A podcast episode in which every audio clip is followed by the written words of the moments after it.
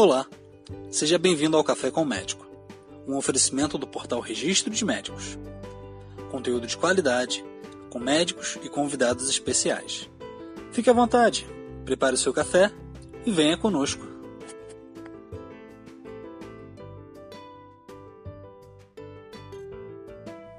Olá, meu nome é Max.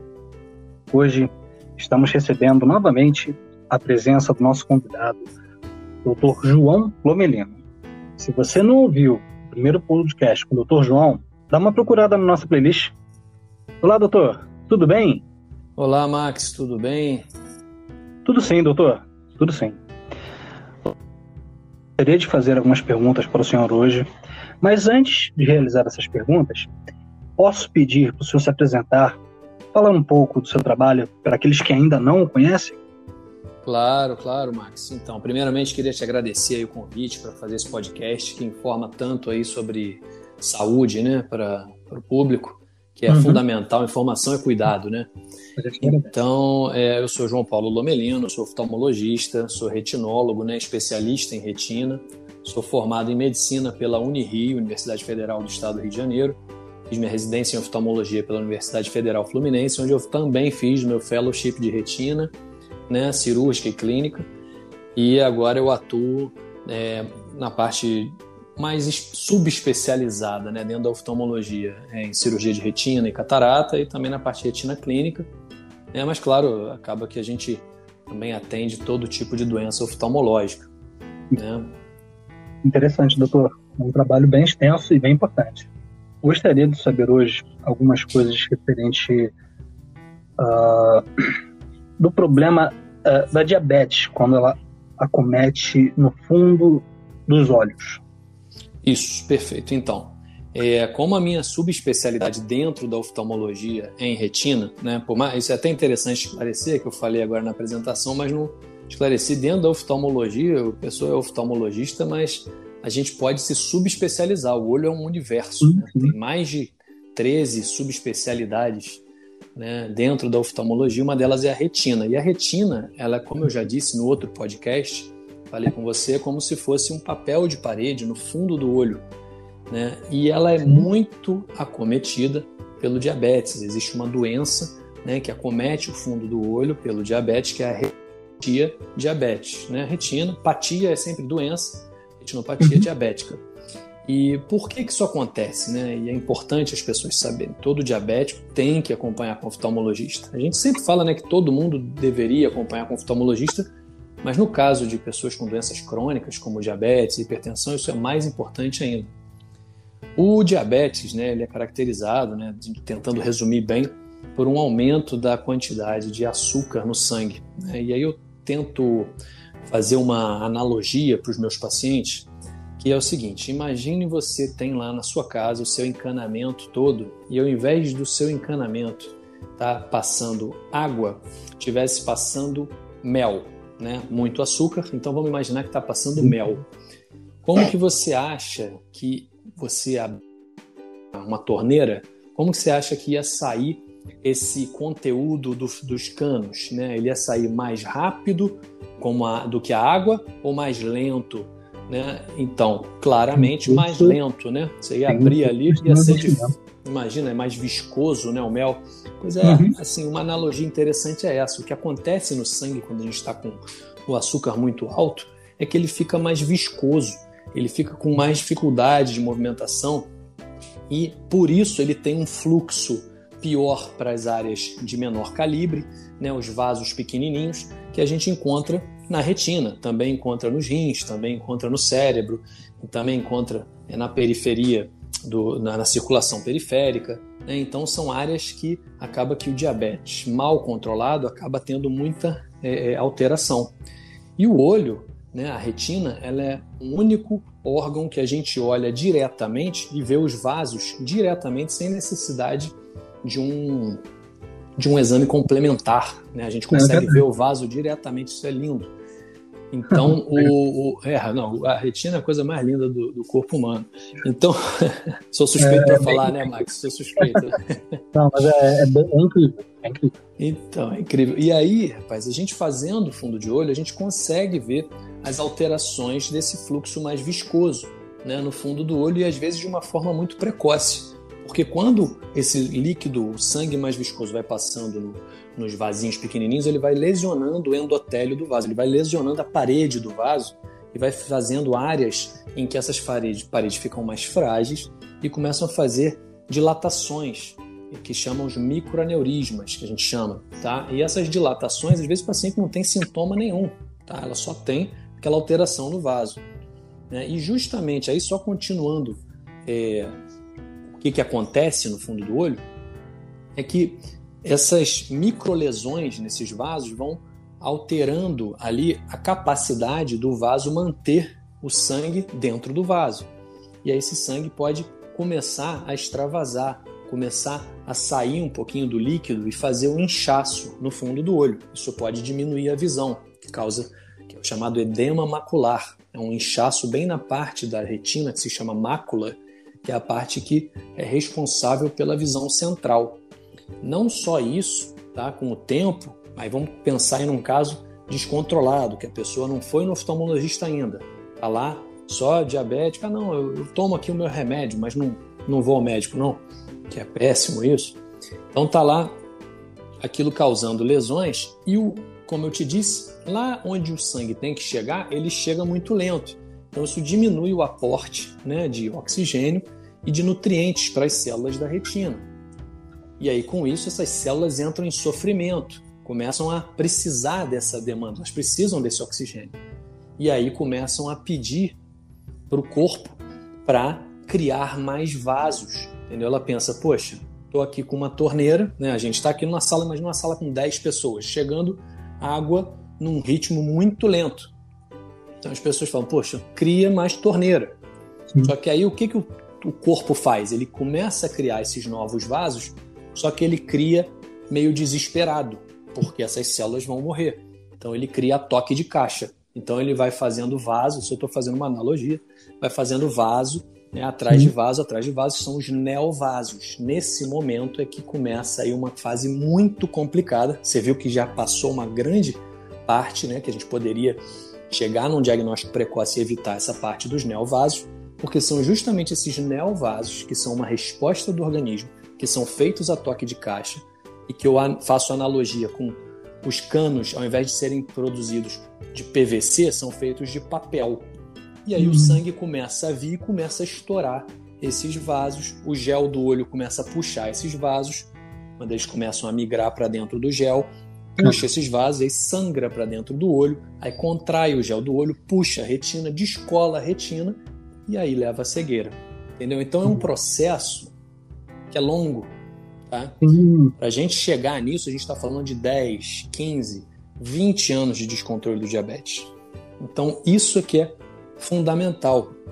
A gente ter o controle regular, fazer o fundo de olho, ver se tem alterações iniciais. Existem exames que a gente, por exemplo, injeta um contraste e consegue ver como que o sangue está se comportando na retina. Se tem alguma área que ele não está chegando corretamente né, uhum. que tem alguma célula em sofrimento, uma célula em isquemia, que é o que a gente chama, quando não chega o, o aporte adequado de sangue para aquela área. E aí, nesses casos, a gente consegue dar uma resposta antes da criação dos novos vasos. E às vezes até quando eles estão começando a ser criados, que é fazer o laser. Então, isso é outra coisa que eu queria muito tocar no assunto aqui, porque tem gente, né, infelizmente, a gente, toda informação é liberada, né, todo, você hoje publica o que você quiser na internet. Uhum. E tem gente que fala que o laser no diabetes pode fazer mal, quando na verdade, quando indicado, ele salva a visão da pessoa. Tá? O que, que esse laser faz? Vou fazer uma analogia aqui com aquela sala com 10 pessoas. Tá? É uma analogia meio grosseira, mas que eu acho importante para a pessoa, pessoa entender. Imagina que daquelas 10 pessoas você precise de duas para realmente é, fazer o processo da visão, porque nem todas as células retinianas elas são necessárias para o processo da visão. A gente tem vários mecanismos né, que podem é, fazer vias alternativas e às vezes você fazendo é, abrindo mão de algumas células, você consegue manter a visão como ela tá, sem perda. Às vezes, uma leve perda, entendeu? E aí você consegue manter a visão. Então você pega naquela sala, já preparo aí para uma analogia meio cruel, mas não é tão cruel assim, tá? Não imagine pessoas, imagine células. Tudo bem, tudo bem. você pegar dessas 10 pessoas, você precisa de duas. Você vai com o laser e acaba com oito. Deixa só as duas que, tão, que tão, são necessárias. Uhum. E aí essas duas conseguem tomar a água normalmente. Se não fosse assim, todas morreriam perderia-se a visão. Entendeu? Então o laser ele faz isso, ele dá uma, uma selecionada, ele diminui a demanda, né? ele diminui o número de células que estão precisando e melhora o aporte para as células que realmente são necessárias, prioriza essas células, né? o aporte de oxigênio para essas células. O, isso é interessante. O senhor falou que esse é um problema que às vezes ele pode demorar 10, 15 anos para ocorrer, certo? Certo. E, assim, ele é fácil de notar no início e ou não é uma coisa simples de notar, é, é necessário um, algum um exame mais profundo para reparar. O senhor, tinha, o senhor comentou que o, o, olho né, é o único que a gente consegue ver determinados vasos sanguíneos com facilidade, né, de forma clara. Mas para esse caso, doutor, isso se aplicaria ou necessitaria de um, de um exame mais profundo, específico?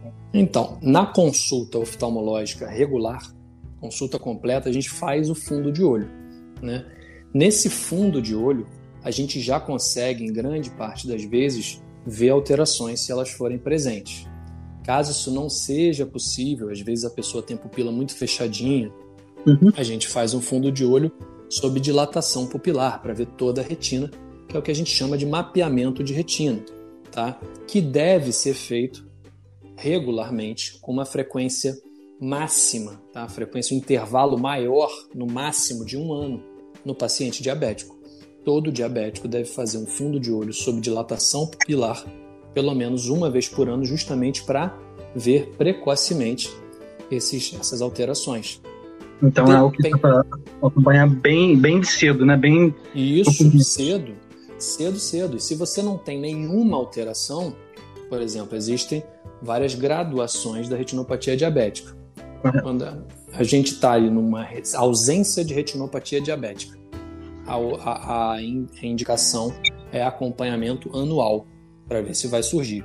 Quando você uhum. já começa a ir para um estágio mais moderado de retinopatia ou até a leve, você vai encurtando esse intervalo. Tá? Certo. E, e, certo. e, e outra, outra coisa que eu acho importante salientar é que também tem medicações tá, que a gente pode fazer dentro do olho, injeção intraocular, para hum. regredir esses vasos e também regredir esse edema que eu te falei, né, aquele inchaço, né? Então está indicado injeções dentro do olho. Isso é uma coisa que é muito importante falar, porque é muito comum eu receber paciente indicar a injeção e o paciente falar para mim: Poxa, doutor, mas eu nunca ouvi falar disso, injeção no olho. E aí o paciente que estiver ouvindo agora, ele já vai falar para mim que já ouviu falar, porque já ouviu no podcast. Não, pois é, eu estou aqui pensando porque, nossa, eu acho que os olhos, assim, é uma coisa tão delicada, né? Vamos Sim. Na minha concepção, que só de pensar nisso, puxa. Sim, sim. Você sabe que eu tenho um, Instagram, né? Que é o arroba uhum. Dr. João Paulo Lomelino. E eu falei nisso num vídeo, né, sobre nervoso de olho.